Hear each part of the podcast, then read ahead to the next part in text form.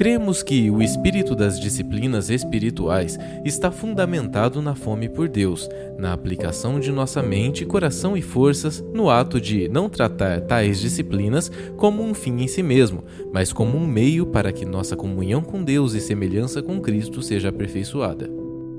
Desse modo, iremos imergir no estudo das disciplinas espirituais, tendo em vista como a fome por Deus é essencial e é aperfeiçoada através do exercício dessas práticas. Bem-vindo à série Fome por Deus Compreendendo o espírito das disciplinas espirituais.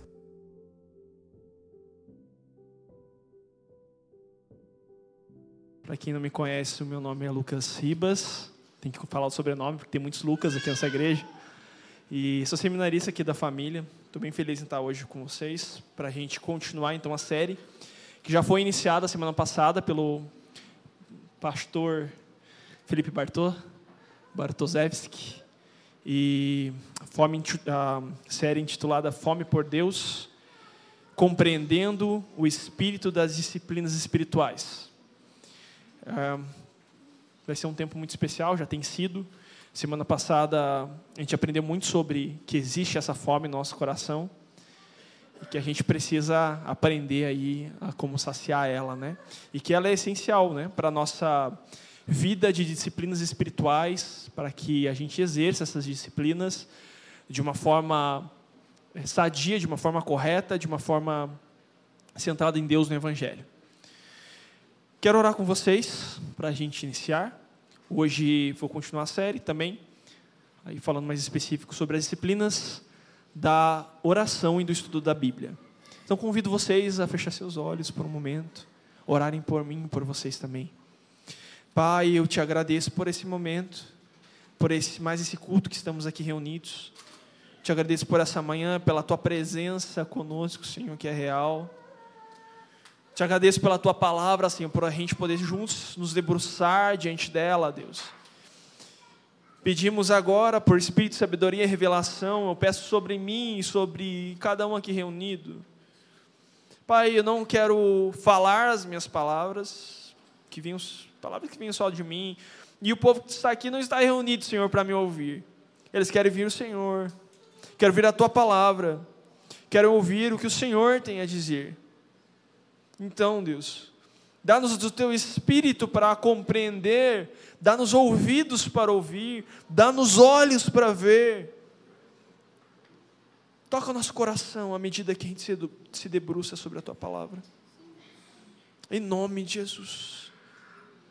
Amém. Amém. Então, hoje falaremos sobre, continuaremos falando sobre fome por Deus. E o texto que nós vamos estudar juntos hoje aqui é o texto de Salmos 19, mais específico, os versículos do 7 ao 14.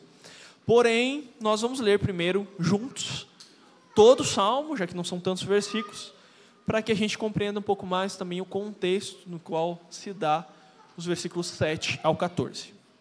Vamos lá. Os céus proclamam a glória de Deus e o firmamento anuncia as obras das suas mãos. Um dia discurso a, outro dia, e uma noite revela conhecimento a outra noite. Não há linguagem, nem há palavras, e deles não se ouve nenhum som. No entanto, por toda a terra se faz ouvir a sua voz, e as suas palavras até os confins do mundo. Aí, Deus pôs uma tenda para o sol, o qual, como noivo que sai de seus aposentos, se regozija como herói a percorrer o seu caminho. Princípia numa extremidade dos céus, e até a outra vai o seu percurso, e nada refoge ao seu calor. A lei do Senhor é perfeita e restaura a alma. O testemunho do Senhor é fiel e dá sabedoria aos simples. Os preceitos do Senhor são retos e alegram o coração. O mandamento do Senhor é puro e ilumina os olhos. O temor do Senhor é límpido e permanece para sempre. Os juízos do Senhor são verdadeiros e todos igualmente justos. São mais desejáveis do que o ouro, mais do que o ouro depurado, e são mais doces do que o mel e o destilar de seus favos. Além disso, por eles se admoesta o teu servo, em os guardar a grande recompensa. Quem há que possa discernir as próprias faltas? Absolve-me das que me são ocultas. Também da soberba guarda o teu servo, que ela não me domine. Então serei irrepreensível e ficarei livre de grande transgressão. As palavras dos meus lábios, que as palavras dos meus lábios e o meditar do meu coração sejam agradáveis à tua presença, Senhor. Rocha minha e redentor meu. Primeiro, vocês devem ter percebido na leitura que existe, parece que, algumas quebras no texto. Né? Do versículo 1 ao versículo 6, o salmista está falando sobre a natureza, proclamando a glória de Deus. Ele está falando que a própria natureza carrega uma mensagem, uma fala de Deus sobre todos os seres humanos, manifestando a sua glória e o poder de Deus, manifestando que Deus é glorioso, belo, majestoso e que Ele também é poderoso e criador de toda essa existência. Ok. Outra coisa, diz que Deus mesmo coloca o sol e faz com que o calor do sol passe de uma extremidade à outra do céu. Ou seja, dia após noite, dia após dia e noite após noite, a lua e o sol estão declarando que existe um Deus belo, glorioso e, e criador de todo o universo. Mas a segunda parte que ele continua versículos 7 até o 14, ele foca na Torá, ou na Bíblia, na palavra de Deus. Segunda parte, ele passa de uma revelação geral, dada a todo o universo, que só consegue nos revelar que Deus é criador e que Ele é belo, que Ele é glorioso, para uma revelação mais específica, uma revelação escrita Inclusive, muitos teólogos vão dizer que Salmos 19, assim como Salmos 1 e Salmos 119, deveriam ser uma chave interpretativa para todo o Salmo, para todos, todo o livro dos Salmos. O livro dos Salmos é o livro da oração, mas esses três salmos, eles manifestam uma oração que é centrada na Bíblia, numa revelação específica de Deus. Porque é na revelação escrita de Deus específica que está com clareza revelado toda a vontade de Deus e quem o próprio Deus é. Segunda, existe uma, também uma segunda parte dentro dessa parte, né, dessa, dessa parte sobre a revelação da Torá, da Bíblia. Existe uma divisão ali também, onde é, fica muito nítido também que o salmista começa então a fazer uma oração respondendo a revelação específica de Deus. Com base em toda essa palavra, em todos esses versículos que Deus nos deu e deixou registrado no livro de Salmos, no Salmo 19, nós vamos falar um pouco mais sobre fome por Deus.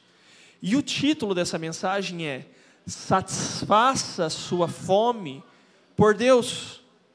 Nós já sabemos que temos uma fome, já entendemos que ela é essencial para a nossa vida espiritual, para a forma que nós vamos lidar com as disciplinas espirituais.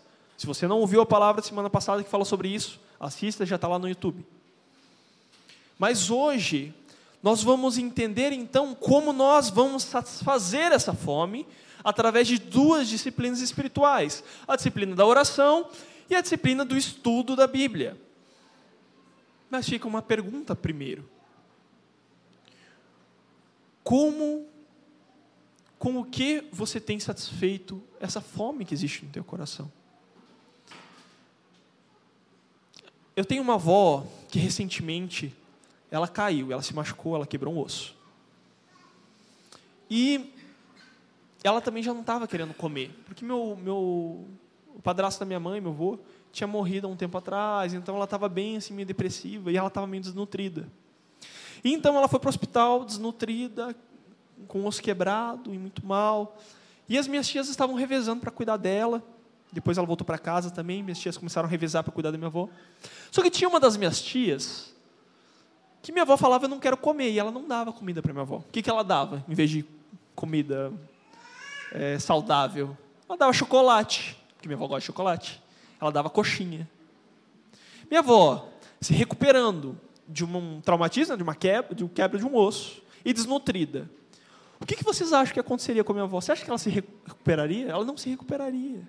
Por quê? porque ela carecia de um alimento que contivesse nutrientes, para que seu osso se restaurasse sua saúde se revigorasse. Acontece que muitas vezes a gente tem feito algo semelhante na nossa vida espiritual e com nossa alma. A gente tem pego toda essa fome que existe no nosso coração e a gente tem satisfeito em lugares que não vão trazer sustância para a nossa alma. Significa que chocolate é bom? É ruim? Não, chocolate não é ruim, chocolate é bom, é gostoso, todos nós gostamos. Mas nós estamos com saúde. Então a gente pode comer chocolate tranquilamente, a gente está comendo outros tipos de alimentos saudáveis. Porém, se a gente só comer chocolate, mesmo com saúde boa, a gente também vai adoecer.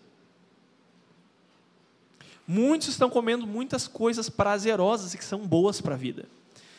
Porém, que não podem satisfazer plenamente e dar vida para suas almas.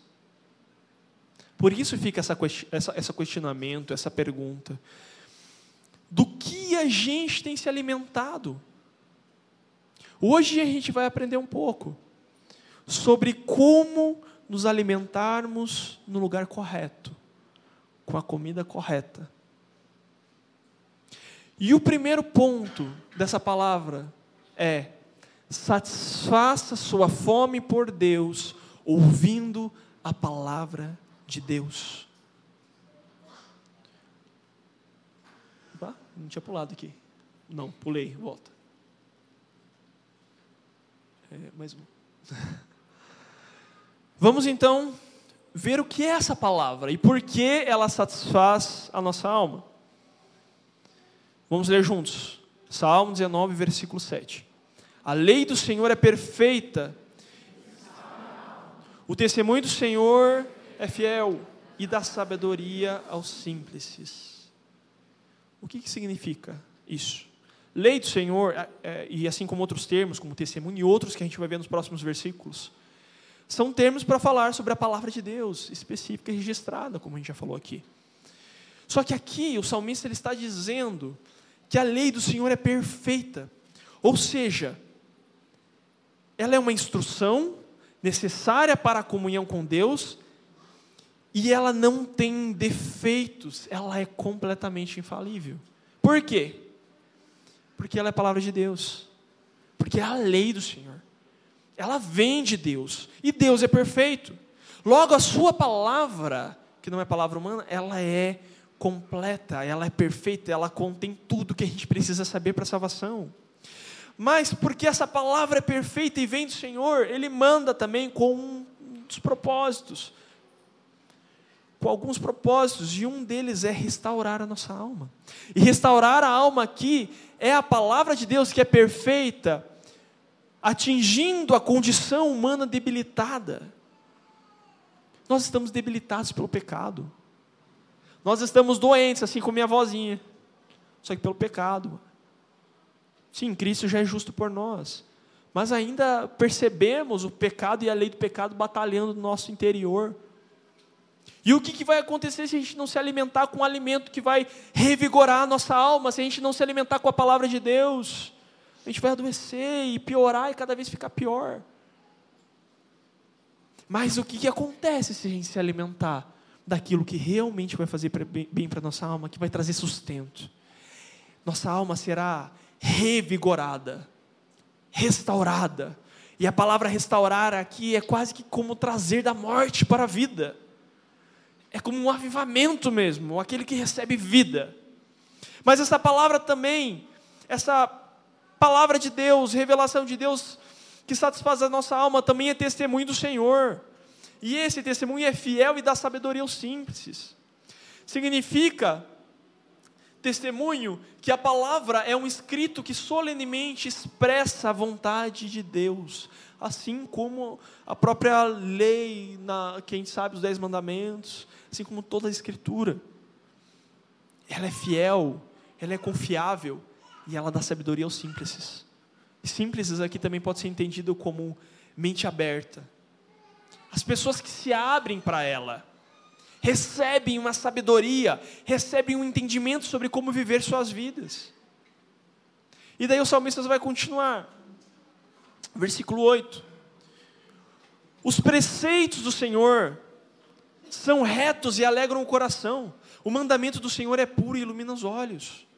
Outras duas palavras, preceitos e mandamentos, para falar sobre a palavra de Deus enviada a nós e registrada na Bíblia, que dizem respeito a toda a vontade de Deus e falam que Deus ele tem autoridade para dar ordens, para colocar mandamentos e preceitos para a nossa vida. E o texto vai dizer que esses mandamentos, esses preceitos registrados nas Escrituras, a própria palavra de Deus, eles vão alegrar o nosso coração, eles nos dão prazer. E eles são puros e iluminam os, nossos olhos. Puro aqui não é no sentido de não ter é, simplesmente impureza, sujeira, é no sentido de claridade. Por isso que diz ilumina os olhos. Significa que Deus, através da sua Bíblia, nos concede discernimento para a compreensão da vontade de Deus e das suas ordens. Mas ele continua: o temor do Senhor é límpido e permanece para sempre. O temor do Senhor é límpido. Isso significa que não contém opiniões pessoais e humanas. Como eu disse, a palavra de Deus é inspirada, é perfeita. Ela não erra e ela não falha. E ela permanece para sempre por causa disso, porque ela vem de um Deus que é perfeito. Logo, a Bíblia ela não contém erros. A tradução muitas vezes precisa ser atualizada, mas o seu conteúdo original nós temos que ser fiéis a ele, porque ele vem de um Deus eterno que não é limitado por estações, não é limitado é, a, por, pelo ano 2000, pelo pensamento dos homens no ano 2000, pelo pensamento dos homens há 1500 anos atrás, ou daqui dois mil anos atrás, ela vai sempre ser atual ela não contém opiniões pessoais humanas, ela não contém erro, e ela permanece eternamente, porque é a palavra de um Deus eterno, que não mente, que não tem sombra de variação. Suas palavras não mudam. Mas também a palavra de Deus são os juízos do Senhor, que são verdadeiros e todos eles igualmente justos. Isso se refere que Deus é aquele que tem habilidade e coloca na sua palavra para julgar todos os homens, e que ele manifesta nas suas palavras as suas decisões justas. Por isso nós podemos não só confiar na palavra de Deus, devemos tratá-la com temor, devemos tratá-la com reverência, porque ela contém a justiça de Deus, ela revela o juízo de Deus, a vontade de Deus. Assim, essa palavra maravilhosa, ela é enviada por toda a terra, e ela alinha nossa fome por Deus com a vontade de Deus, porque ela contém toda a vontade de Deus, todo o desejo de Deus para a nossa vida, e ela revigora, ela transforma a nossa alma. Antigamente, no mundo antigo, tinha, eles tinham uma vara de medir, uma varinha que eles usavam assim para ver o tamanho das coisas, né? E o nome dessa vara, a palavra usada para essa vara era cânon. Cânon era essa vara de medir. E a igreja antiga adotou essa palavra para falar sobre os livros que foram inspirados por Deus, ou seja, a própria Bíblia. O que, que eles estavam dizendo com isso? Que a Bíblia é aquela que nos mede, e na qual a nossa vida deve ser construída e construindo nossa vida sobre a palavra, sobre a Bíblia, é que a nossa vida é endireitada para agradar a Deus. A Bíblia é palavra de Deus enviada a toda a terra, mas é ela que alinha a nossa fome. Porque a gente tem fome e a gente tem desejo de comer muita coisa. E aí a gente vai colocando besteira para o nosso interior. Mas é a Bíblia que vai alinhar essa fome com aquilo que realmente é a vontade de Deus. Ou seja, em outras palavras, a Bíblia faz com que a nossa fome encontre a fome de Deus, com que o nosso desejo, que é real, a gente tem desejo por beleza, por fascinação, por verdade, por justiça, com que essa fome, esse desejo se alinhe com o desejo de Deus por justiça, por beleza, por fome, por satisfação. Então nós entendemos que a Bíblia ela é autoritativa, ela tem autoridade sobre a nossa vida, ela é palavra inspirada por Deus e não existe outro livro como ela. e que ela manifesta toda a vontade de Deus. Porém, ela não é só isso. A Bíblia é desejável e totalmente confiável, cheia de virtudes que nos afetam profundamente. Veja só comigo, lá no Salmo 19, também versículos 10 e 11. A lei do Senhor, ou a palavra de Deus, a Bíblia, ela é mais desejável do que o ouro, mais doce, mais desejável que o muito ouro depurado. E também essas palavras, essa Bíblia, ela é mais doce do que o mel e o destilar de os favos. Além disso, por ele se admoesta teu servo, em os guardar a grande recompensa. O salmista está falando, essa palavra autoritativa que revigora a minha alma, ela também me dá deleite. O salmista tinha deleite nessa palavra. E essa palavra é mais desejável que o ouro. Ela é mais desejável que o mel, que o alimento. Corey Keating vai nos explicar um pouco melhor o que isso significa. Ele vai dizer que os humanos lutam por riqueza e obtêm sustento e prazer com a comida. É assim que os humanos deveriam ver o valor do falar de Deus na Torá ou na Bíblia.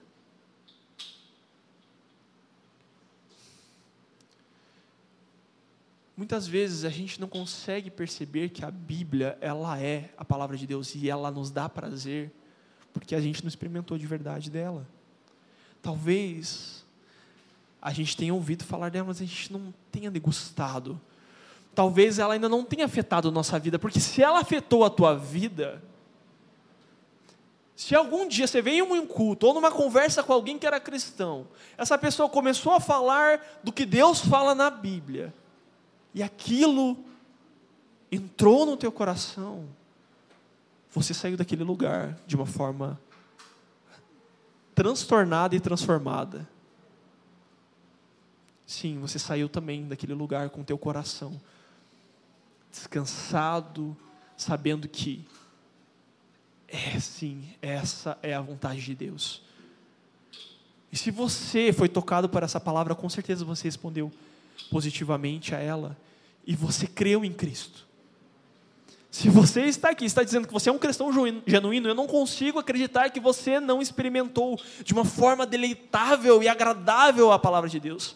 É impossível que você não tenha percebido que ela é melhor do que o ouro, que vale mais buscar ela do que buscar as riquezas, que ela te dá mais prazer do que comida, que só satisfaz o corpo, mas não satisfaz a alma. E a gente deveria olhar para a palavra dessa forma. A gente deveria olhar para a palavra como aquela que satisfaz a nossa fome por Deus. E não apenas como um, um livro qualquer, um, ah, legal, um livro da minha religião. Não, ela é fonte para a satisfação da tua alma. E ela gera um efeito na tua alma que satisfaz Deus, que agrada a Deus. Mas aí fica o questionamento legal, eu entendi que essa Bíblia, essa palavra de Deus, ela satisfaz a minha alma. Mas como que eu crio um hábito de satisfazer essa fome na Bíblia? Porque muitas vezes a gente acha que a Bíblia é chata, sabe por quê? Porque a gente não tem hábito de leitura. E daí a gente só quer receber alimento mastigado. A gente quer chegar aqui e a gente quer que o pastor fale tudo e daí a gente sai daqui, nossa, que maravilha essa palavra do pastor. Que linda a palavra do pastor. Né? A gente está buscando a palavra do pastor muitas vezes. Às vezes a gente não quer ir na fonte. Mas a gente precisa ir na fonte. E se a gente entende que essa fonte sim satisfaz a minha alma, eu preciso aprender, criar, criar um hábito de como satisfazer minha alma nessa palavra, nessa Bíblia. É difícil às vezes, porque aqui no Brasil quase ninguém tem o hábito de leitura. Aqui na igreja é muito bom porque todos temos, né, os pastores e toda a liderança tem buscado gerar um, um uma cultura de leitura aqui. Mas eu digo, mais do que uma, leitura, uma cultura de leitura de outros livros e de estudo, de teologia, a gente tem, tem uma cultura de leitura da Bíblia, de estudo da Bíblia. E a gente só vai conseguir fazer isso se a gente conseguir é, seguir alguns passos que podem nos ajudar a desenvolver esse hábito. aonde a leitura vai, e o estudo vão ficar mais fáceis. O primeiro ponto que parece óbvio para a gente criar um hábito de leitura na palavra é separe um horário diário para a leitura e estudo da Bíblia. É muito simples, a gente sabe, mas a gente não faz. Mas é importante que a gente comece e a gente faça. Mas para que a gente consiga fazer isso, a gente precisa ser realista também. Porque daí você fala, não, beleza, eu vou ler a Bíblia, porque ela vai satisfazer a minha alma em Deus, ela traz a revelação do Deus verdadeiro, ela traz a vontade de Deus, e daí você vai pegar e você vai separar três horas do teu dia. No primeiro dia você vai falhar. A não ser que você tenha, sei lá, está num sábado, não tem nada para fazer, não quer sair para nenhum lugar. Aí talvez você consiga três horas, quatro horas, cinco horas. Mas um hábito diário de leitura e estudo da Bíblia, gastar três horas todo dia, não são todas as pessoas que conseguem. Coloque um horário realista, de acordo com sua realidade. Separe uma hora, meia hora, mas seja fiel a isso. E quando você falhar, entenda que ser fiel é, tem mais a ver com constância do que com perfeição. Falhou num dia, no outro dia você volta. Falou dois, falhou dois dias, no outro dia, no dia seguinte você volta. Falei um mês, volta depois daquele mês. Volta, porque a tua alma está faminta e ela precisa de nutrientes. Um outro ponto importante dentro disso, separar um horário, é separar um lugar apropriado e o mais calmo possível. Quem tem vários, muitos filhos, como Bartô, talvez precise esperar eles dormirem quando estiver no banheiro, ou não, né? Mesmo assim mas você consegue. Vai dizer que o Bartô não estuda a Bíblia? Se vira. Acha um jeito. Dá, sabe, usa as estratégias que se adequam à sua realidade. Mas tem como. É possível. Se você falar que não consegue, tendo o exemplo do Bartô, vou te falar, hein? Mas pensando agora na leitura, como você já não tem o hábito, e se você já não tem o hábito, eu te indico, não é como, é ser mesmo que eu queria usar. Se você não tem o hábito, eu te indico uma coisa. Também comece com pequenas quantidades. Quando eu comecei a ler a Bíblia, eu não tinha, eu não, não lia nada, não tinha hábito de ler nada. Eu comecei lendo alguns livros bem pequenininhos. E eu lia também um capítulo por dia da Bíblia. Um capítulo por dia. Dá cinco minutos. E eu fui aumentando, fui criando hábito assim, pegando leituras leves em conjunto. E gradativamente vá aumentando a tua leitura. Mas também, para ler a Bíblia, te indico uma coisa, que as pessoas geralmente não se atentam. Escolha uma tradução com uma linguagem fácil. Como eu disse, nós temos traduções à nossa mão. O que, que é a palavra inerrante? Palavra inerrante ao escrito original, escrito em Antigo Testamento em hebraico e aramaico e Novo Testamento em grego. E o que, que nós temos hoje? Traduções dos escritos inspirados por Deus inerrantes. Você vai falar, ah, daí eu posso confiar? Pode. Acredite, 99% do, do escrito ali tá, comunica muito bem. Só que se a gente levar em consideração que é uma tradução, a gente vai entender que a nossa língua muda e que talvez você pegar uma Almeida revista e corrigida, lá do, do século passado, do milênio passado, você não vai entender muitas coisas. Se você pegar uma Almeida revista e corrigida, provavelmente vai entender uns 70% do que está escrito ali. Vão ter trechos que você vai ficar assim. Às vezes você está tão acostumado com aquele linguajar, se você já vem de algum berço evangélico, de algum tipo de igreja que tem essa tradução como, como é, principal, Talvez você vai falar, nossa, que gostoso aqui. Se você já tem um hábito também de leitura, né? Só que você não vai estar entendendo muita coisa, vai ser mais quase que um hábito. Agora, quando você pega uma tradução mais atual, que usa uma linguagem mais atual, como a NVI, a NAA, que são traduções diferentes da Bíblia, mais atuais, feitas, a NVI tem a 2001, tem agora, está saindo uma nova tradução também, NA também mais recente. Você vai conseguir entender o que Deus realmente falou na sua língua original a partir de um português claro, sucinto. Outra coisa, outro benefício. Essa leitura vai ser muito mais fluida. Não vai ser aquela leitura truncada, que vai te dar sono, vai ser muito mais fácil de você ler, vai ser mais tranquilo de você criar um hábito de leitura. Então, não resista a novas traduções da Bíblia, use-as para você criar o, o, o, hábito da leitura. Então, para o estudo. Porque assim, não basta a gente vai, ah, eu vou estudar a Bíblia, mas tem que ler a Bíblia. Tá? Aí você também estuda a Bíblia. Porque se você só estudar a Bíblia, vai ficar um pouco manco aí. Você precisa ter o panorama geral da Escritura, daquilo que Deus falou na sua, na sua palavra. E a partir disso, você começa a aprofundar também em conjunto com a leitura, fazendo estudos bíblicos.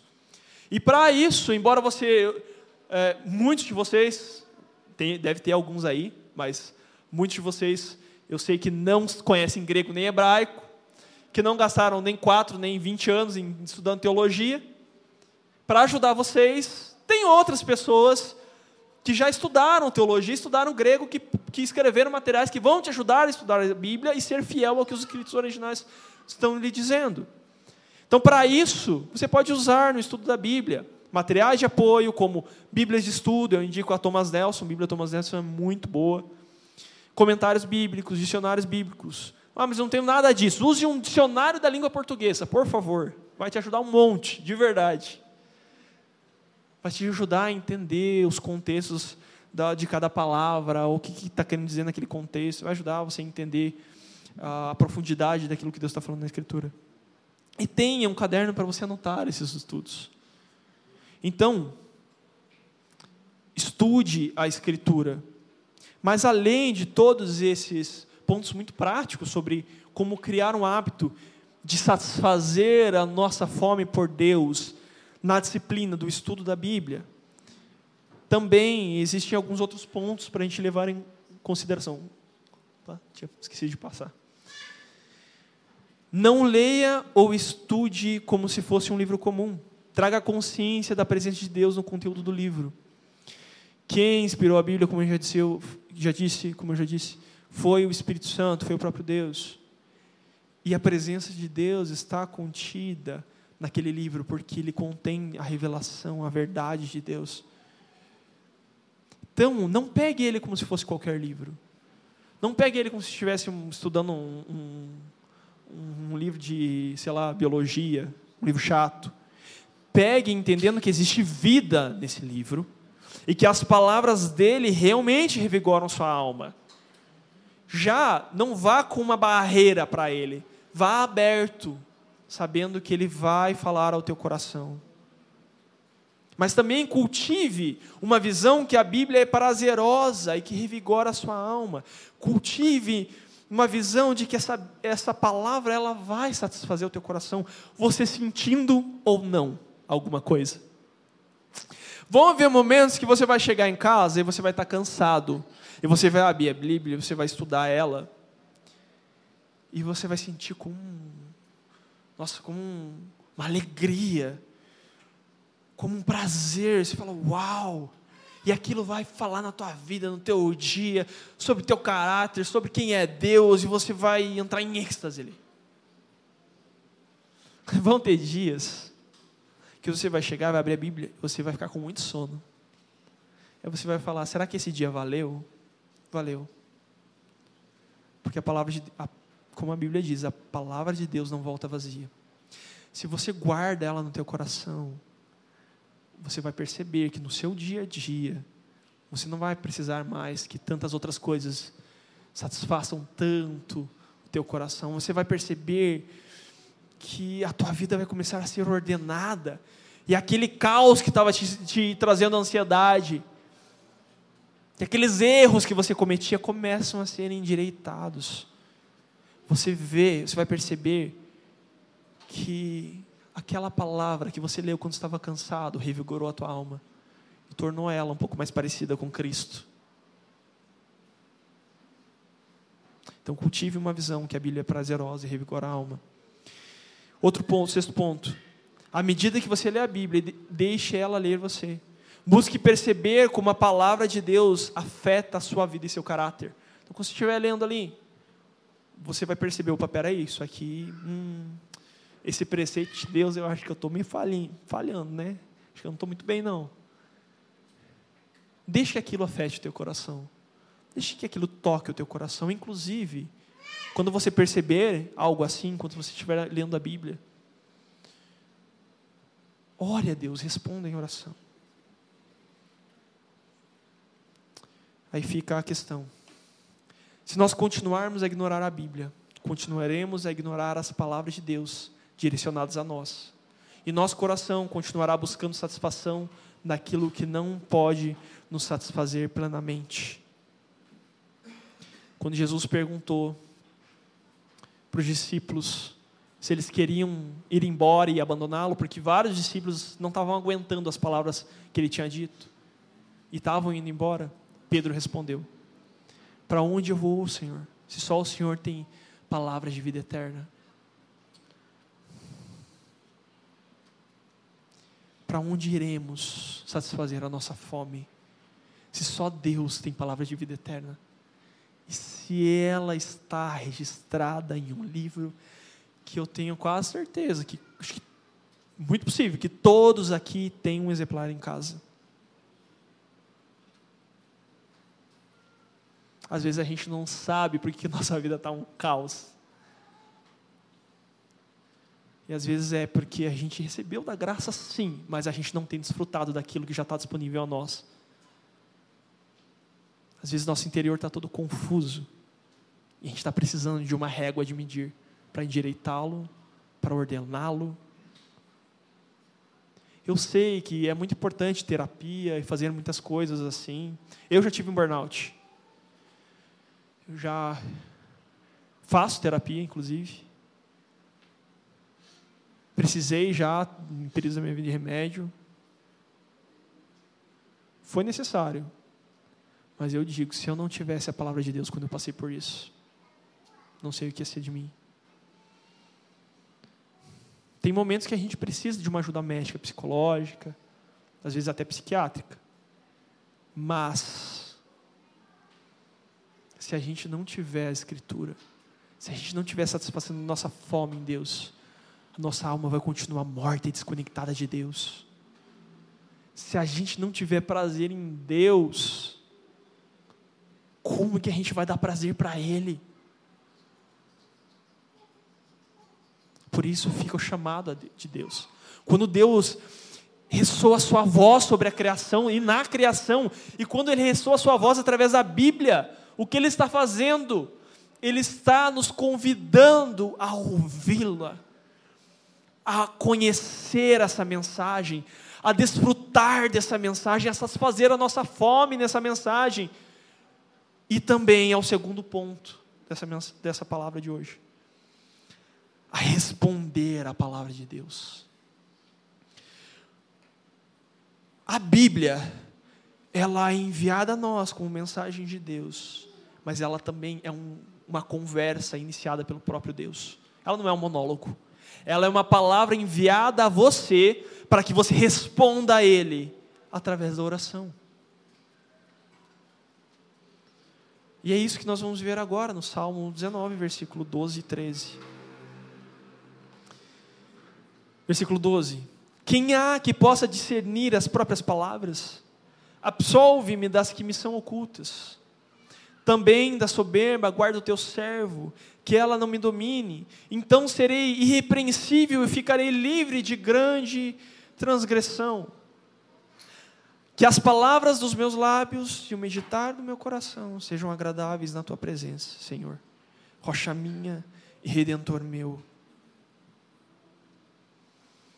Você vê aqui que a fala do salmista passa da terceira pessoa para a segunda. Ele passa de descrever as maravilhas da palavra de Deus que ele recebeu e que ele leu e que ele experimentou. Porque se ele escreveu que ela revigora a alma é porque ele experimentou isso. E ele passa desse lugar de descrever as maravilhas da palavra de Deus para responder essa palavra em oração. E daí a gente aprende uma coisa que a fome por Deus também é satisfeita através da oração. Por quê? Mas por quê, Lucas? Porque na oração nós encontramos Deus. O Deus que a gente leu na Escritura. o Deus que a gente ouviu a Sua palavra viva e que Ele estava presente na palavra. Mas agora na oração a gente começa a respondê-lo, a gente começa a desfrutar dessa presença, a gente continua a satisfazer a nossa alma porque a gente está respondendo essa, esse chamado à comunhão que é a própria Bíblia.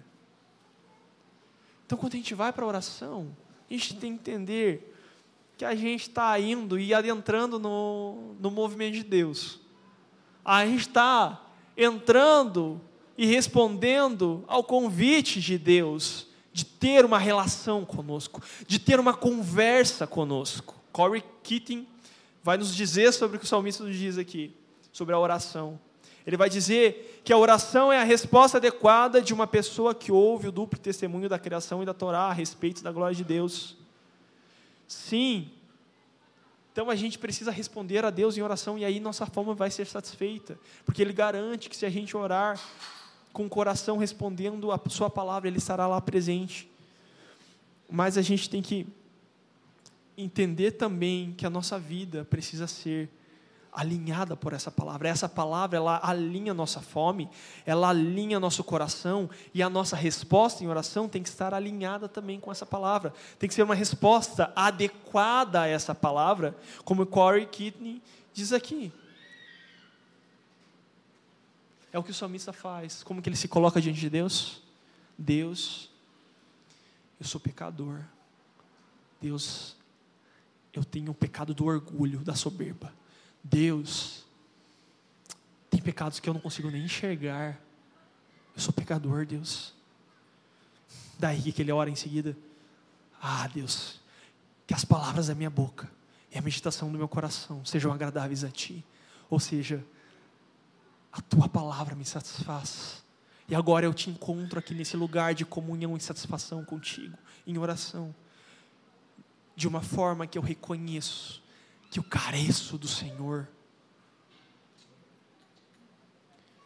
De tal forma, Deus, que eu quero agradar o Senhor, eu quero dar uma resposta adequada à tua palavra. E a resposta adequada do salmista é: me arrependo dos meus pecados, sonda o meu coração, faz com que meus caminhos se endireitem. Ele se coloca com o coração quebrantado com o coração humilhado. É esse coração que a gente tem que ter e quando a gente vai se encontrar com Deus. A própria palavra também nos diz que Deus resiste aos soberbos, mas dá graça aos humildes. Deus resiste aos soberbos, mas dá graça aos humildes. E o salmista fala: Senhor, me livra do pecado da soberba. Eu quero ser agradável a Ti. Eu quero experimentar mais da Tua graça. Você já recebeu da graça de Deus? Muito bom. Agora, peça, Senhor, eu quero agradar ao Senhor, eu quero continuar experimentando mais dessa graça, eu quero desfrutá-la, eu quero desfrutar de tudo que está disponível no Senhor. Olha o que, os próprios salmos, outros salmos nos dizem.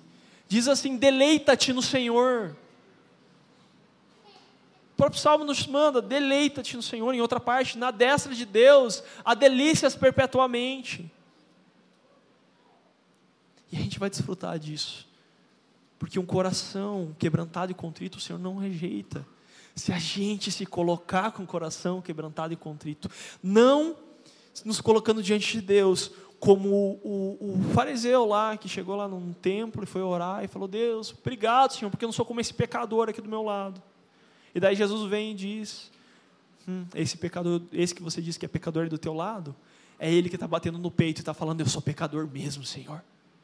E Jesus vai dizer: é essa oração que eu quero. Deus não vem buscar justo, Ele vem buscar pessoas que reconhecem que estão é, sujas, que estão debilitadas pelo pecado. Por quê? Porque não há nenhum justo sequer. E se alguém diz que é justo, é mentiroso. E faz de Deus mentiroso, porque a Sua palavra diz que nós somos pecadores. Mas se a gente se coloca nesse lugar de encontro, com o coração quebrantado e contrito, que responde a palavra de Deus, nós vamos ser satisfeitos em oração. Olha só o que, que Clinton também nos diz. As palavras do versículo 14 repetem a palavra hebraica traduzida como fala nos versículos 2 e 3. Em suma, este versículo final é a oração do salmista para que a sua vida esteja em sintonia com a música das esferas, a própria estrutura do universo.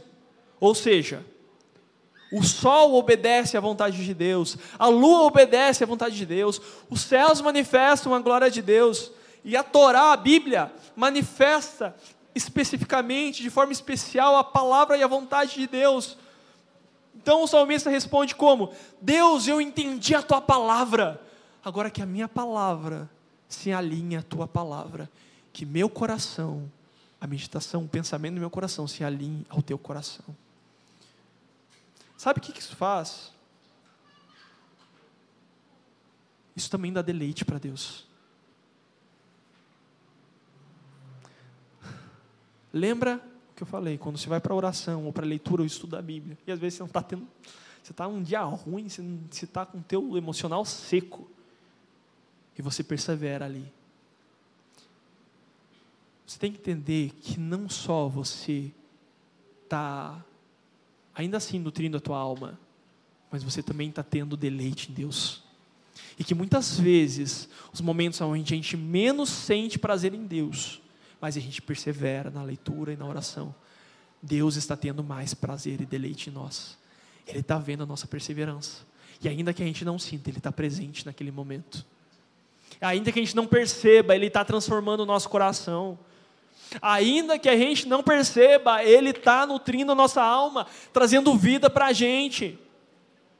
E haverá um dia onde se manifestará a vida de cada pessoa que teve o seu coração alinhado com a sintonia e a música de todo o universo, que declara: Deus é belo, Deus é bom e Deus é justo.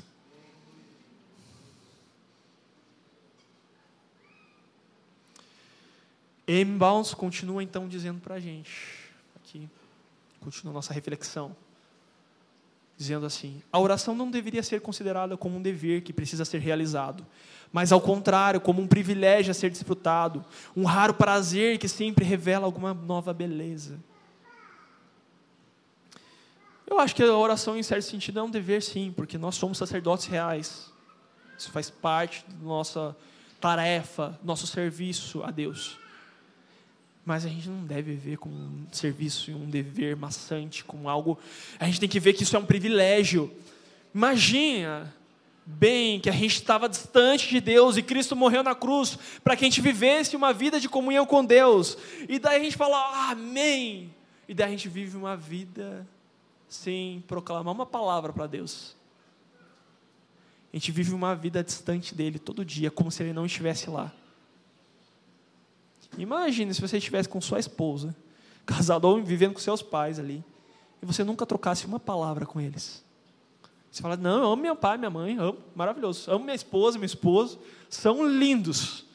Mas você não olha para ele, você não quer conhecer dele, você não troca palavras com ele, você, você não elogia eles. Agora, vocês vão saber bem quando você está com alguém que é deleitável, alguém que é prazeroso, que é alguém que é agradável, sabe? E você começa a conversar, é tão bom, o tempo passa voando. Você vai falar, mas a oração é difícil, Lucas, é difícil para mim passar cinco minutos. Persevera nesses cinco minutos. Daqui a pouco você vai estar em dez, daqui a pouco em vinte. Vão ter dias difíceis, mas vão ter dias que você não vai querer sair daquele lugar de oração.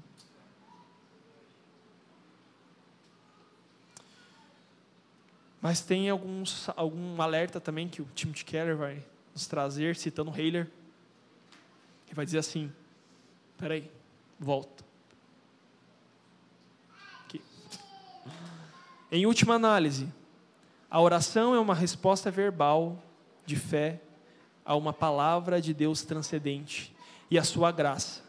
Não um mergulho interior para descobrir que somos um com todas as coisas e com Deus. O que, que o Timothy Keller está falando aqui? É, o, He, o Heiler, né? que é o pensamento é do Heiler, as palavras de Timothy Keller. O que, que ele está falando aqui? É que a oração não é aquela oração zen. A experiência da oração não é uma experiência de eu me tornar um com o universo. Agora sou parte de Deus. Não é nesse sentido. Não é aquela oração mística hindu, budista. Ele está dizendo que a oração é uma resposta à palavra de Deus e à sua graça.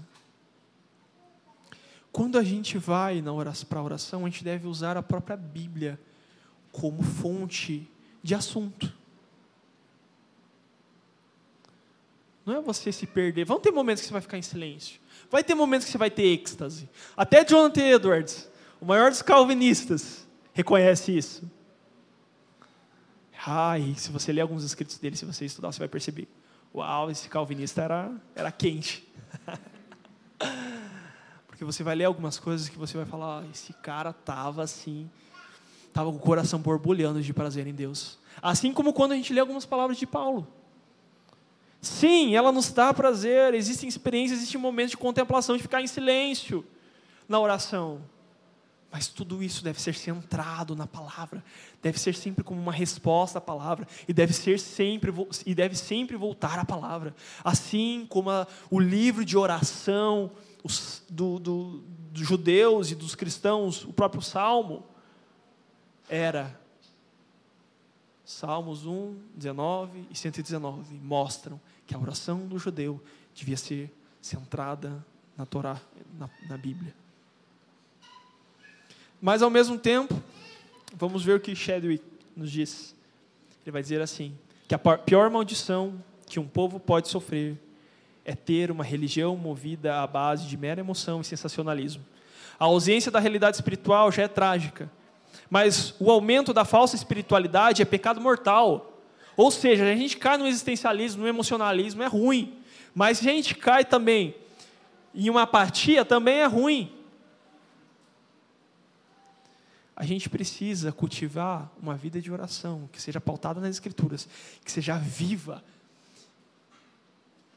e, ao mesmo tempo, que não seja um emocionalismo barato.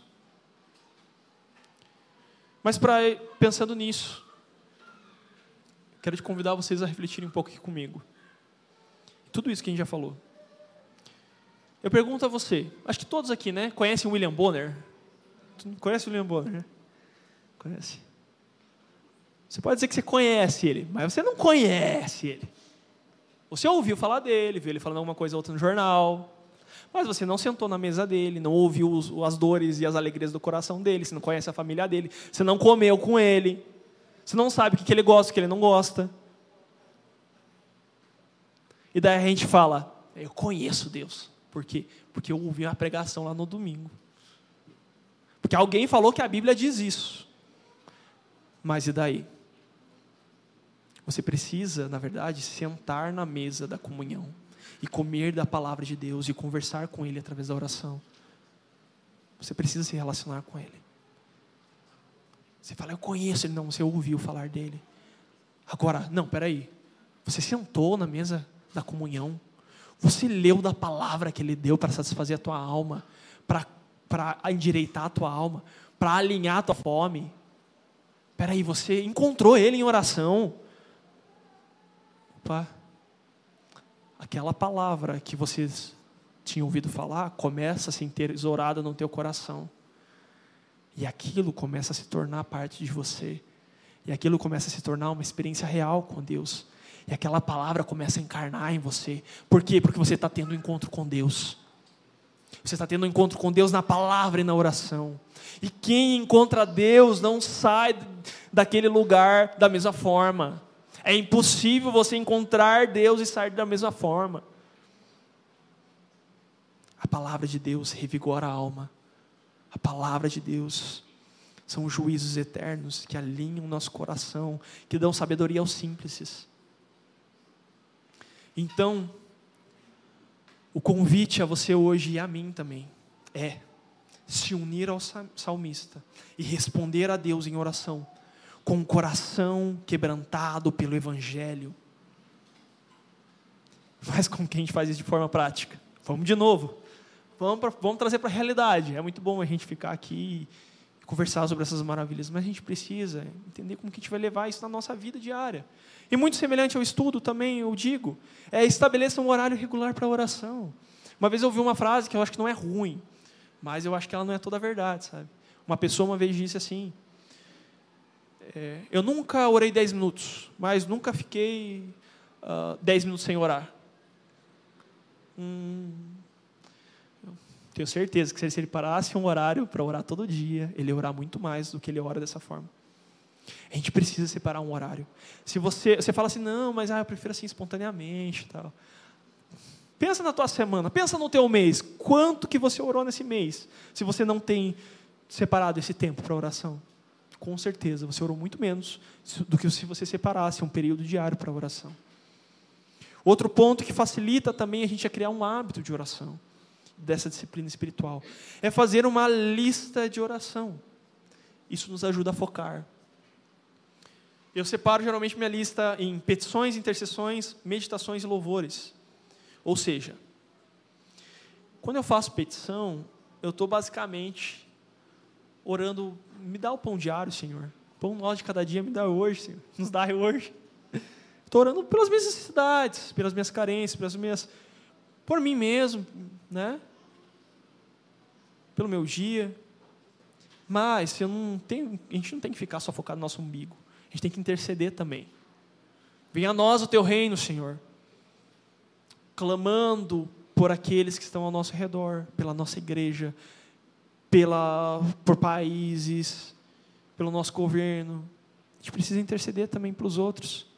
Mas também a gente pode meditar, ou seja, tornar, conversar com Deus sobre o que Ele falou na sua escritura, ou o que a gente leu na sua escritura. Isso é meditação. A gente pega um trecho da escritura e a gente começa a conversar com Ele sobre aquele trecho. E daí a gente começa ali, vai meditando, vai refletindo, e vai falando com Ele, e Ele vai falando no nosso coração pela Sua palavra. Meditação. Também vai nos ajudar a focar e manter o hábito. Louvores. Elogia a Deus por quem Ele é, de acordo com o conhecimento que você recebeu da Bíblia. Também isso é oração. Lembra, o livro dos Salmos é o livro da oração dos judeus e dos cristãos, mas também é o livro do louvor, da adoração eram canções entoadas no templo. Outro ponto que vai ajudar vocês, e me ajuda, é cultivar uma visão correta de Deus. Isso faz com que você queira orar. Você chega, você leu a Bíblia, você estudou a Bíblia, então você sabe que Deus é um bom pai. Você sabe o que isso significa. Você sabe que Deus é um Deus belo. Você sabe que até o teu anseio por beleza nessa vida ele é muito mais plenamente satisfeito em Deus, porque Ele é a própria definição da beleza última. Ele sabe que ele, você sabe que ele é um bom pai. Se você estiver pedindo coisas, você está ali pedindo e tal, e você sabe que ele não vai te dar uma, uma, um, uma pedra em lugar de pão. E se ele não te der, é porque o que você está pedindo é pedra. Se ele não te der o que você está pedindo.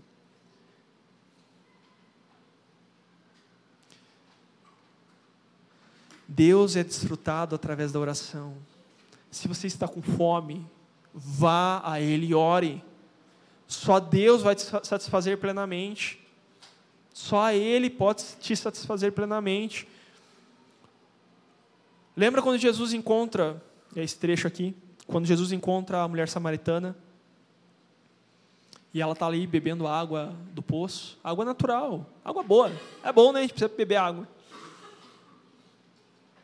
Mas Jesus vai dizer para ela: quem beber dessa água tornará a ter sede. Aquele, porém, que beber da água que eu lhe der, nunca mais terá sede. Pelo contrário, a água que eu lhe der, se der será nele uma fonte a jorrar para a vida eterna. Em outra tradução, a água que eu lhe der dá a vida eterna para ele, mas a água que, que eu lhe der também jorrará e transbordará para outras pessoas.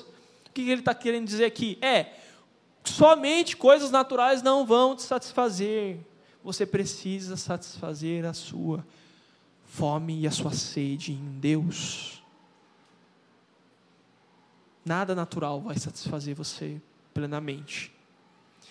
E a água de Deus, ela satisfaz a tua alma de tal forma que ela te mantém fascinado por, pela vida eterna para sempre. Porque ela se torna uma fonte que jorra jorra e jorra. E dia após dia você volta para a Bíblia, você volta para a oração e você vai sempre encontrar um novo deleite ali. Você vai sempre encontrar um novo lugar de fascinação. E você vai sempre se colocar. E aquele lugar de fascinação e de deleite sempre vai transformar a tua alma para que você também seja alguém que agrade e dê deleite para Deus. Mas eu já cometi muito aquele pecado. O pecado de, do eu não tenho tempo para orar, eu não tenho tempo para ler a Bíblia. Até que eu percebi que, peraí, minhas redes sociais, meu tempo que eu gasto em filme, tempo que eu gasto no Netflix, no YouTube. Nossa, como isso consome meu tempo. O tempo que eu gasto em entretenimento. Eu, como eu disse, é o chocolate. É a coxinha, é gostoso também, é. Mas não vai te trazer nutrientes para a tua vida. Olha o que o John Piper nos disse. Que uma das maiores utilidades do Twitter e do Facebook será provar no último dia que a falta de oração não era por falta de tempo. E não era mesmo. Agora, precisa do nosso empenho. São disciplinas espirituais. A gente precisa se organizar. Agora a gente já sabe que aquilo satisfaz a nossa alma. A gente sabe que existe deleite.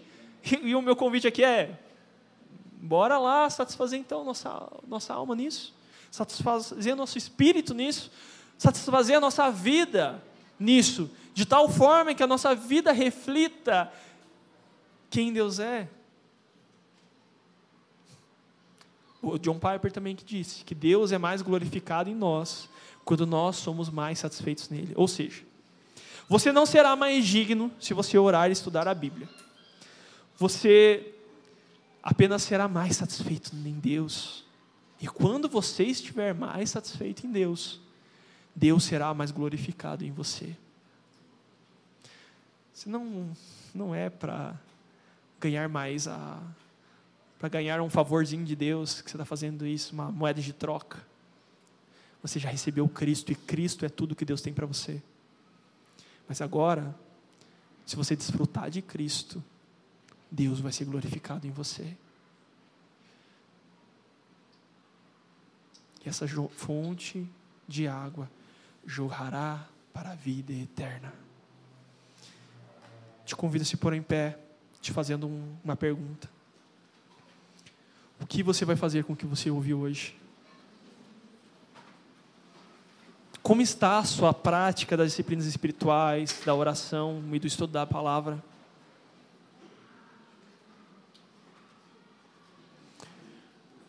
te convido, chama o time de louvor aqui em cima, por favor. Eu te convido a interiorizar essa palavra e fazer resoluções para esse ano. Sabe, não estou te convidando a colocar um monte de meta para esse ano. Estou te convidando a fazer algo um pouco mais profundo. Estou te fazendo, te convidando a, a fazer uma resolução de criar um novo estilo de vida aonde a oração e o estudo da Bíblia vão ser parte da tua rotina diária, vão se tornar parte de você, de tal forma que, às vezes, de um estudo, uma leitura, uma oração chata, vai passar a ser aquilo que você vai sentir falta, porque de praticar você vai perceber o como Deus é prazeroso e o quanto Ele revigora a tua alma o quanto aquela palavra transforma a tua mente, renova o teu intelecto e salva você das suas debilidades, salva você do teu pecado. 2 Coríntios 3 e 18 fala que quando nós contemplamos Deus, nós crescemos de glória em glória. Sabe, se você talvez esteja pensando assim, ah, eu oro diariamente, eu estudo a Bíblia, existe um novo, um novo nível de glória para você experimentar de Deus. Existe um novo fascínio. Cultive essa visão. Construa sua vida, em sua vida um estilo de vida para ter o hábito de ouvir Deus e respondê-lo com um coração humilde que confia somente na graça dele.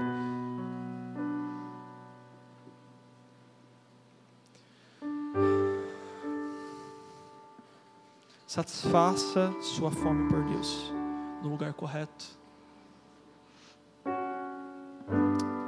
convido agora a, a fazer uma oração juntamente comigo. A responder a Deus a palavra que Ele falou ao teu coração hoje. Responda com o coração quebrantado, não com soberba. Mesmo você que já tem um, um certo hábito de leitura e de estudo, responda com o coração faminto Pai, a gente está colocando, nos colocando diante do Senhor. A gente está dizendo, Deus, a gente falha às vezes. A gente erra muitas vezes, Deus, a gente é pecador mesmo. A gente é carente da tua graça. Cristo nos alcançou, mas agora a gente quer desfrutar, a gente quer se deleitar em Ti, a gente quer responder ao Teu chamado a gente quer responder a tua voz, a gente quer entrar nessa conversa que o Senhor iniciou, que não é mérito nosso, não foi a gente que iniciou, foi o Senhor. E por isso hoje a gente pode responder, por isso a gente pode hoje entrar diante do trono da graça. Ah, Deus, Deus, eu peço que o Senhor fascine mais nosso coração por Ti. Fascine mais o nosso coração, mostra para a gente as excelências da Tua palavra. Deixa a gente experimentar cada aspecto que afeta o nosso coração dela, assim como o salmista experimentou e descreveu nesse salmo. Deixa a nossa vida se alinhar à música do universo, obedecendo a tua voz, Deus até o sol obedece. A gente também quer agradecer ao Senhor. A gente quer que as palavras da nossa boca se alinhem às palavras da, da Bíblia. A gente quer que as palavras, do, que os pensamentos do nosso coração se alinhem com o pensamento do Senhor. E para isso a gente pede, nos dá graça para desenvolver o hábito da, do estudo das Escrituras, da leitura, da oração nos dá graça, Senhor. Nos ajuda a crescer também em oração, a crescer no conhecimento de Deus dado a nós na tua Escritura. Satisfaz-nos, fascina-nos deixa a gente, Senhor, entrar nessa semana e continuar esse ano, Pai, crescendo em Ti, nos parecendo mais e mais contigo através da renovação da nossa mente, pela oração e pela Escritura. Fascina o nosso coração, em nome de Jesus.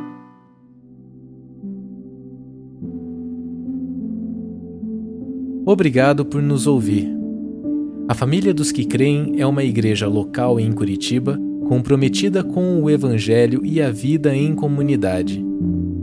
Para nos conhecer melhor e manter contato, acesse famíliadosquecreem.com.br.